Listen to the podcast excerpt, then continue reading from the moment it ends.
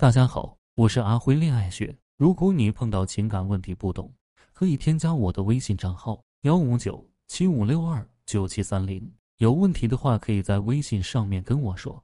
说一下预期管理：当你有所期待，你就必然有所失望；当你没有任何期待的时候，你生活的一切都会很美好。因为没有期待，就没有评判，无所谓好与不好，一切都是好的。因为在你心里。对于某些事物没有好与不好的概念，你也无所谓痛苦。举个几个例子，如果你是一个没有事业心的人，事业取得什么成就，你大概不会关心。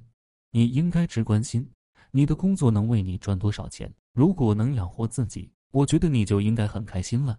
然而，你的事业心很强，首先你会对行业很执着，一心想要进入自己想去的行业，做到自己想去的职位，幻想着自己的梦想成真。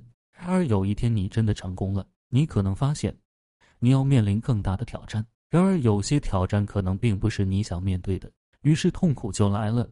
如果你并没有想要取得什么事业成就，只是想要去做一些有价值的事情，为社会创造更多的价值，你的事业可能要比想象中的好。成就欲越强的人，越容易失败，因为他们的自私会造成自己连续的失败。一直做有价值的事情。是不会失败的，因为价值本身就是成功。如果你是一个不需要爱情的人，你可能会非常快乐，因为你不会对喜欢不喜欢这种事情有执念。但凡是遇到对你好的人，你可能都会欣然接受。那个人可能并不好看，并不优秀，却是真心对你好。你对你的理想伴侣并没有任何的幻想，他可以是任何人。然而，所有的人都有可能成为你未来的他。因为你内心对人没有主观的评判，没有所谓的感觉，因此你更有耐心考察一个人的内心是否真心爱你。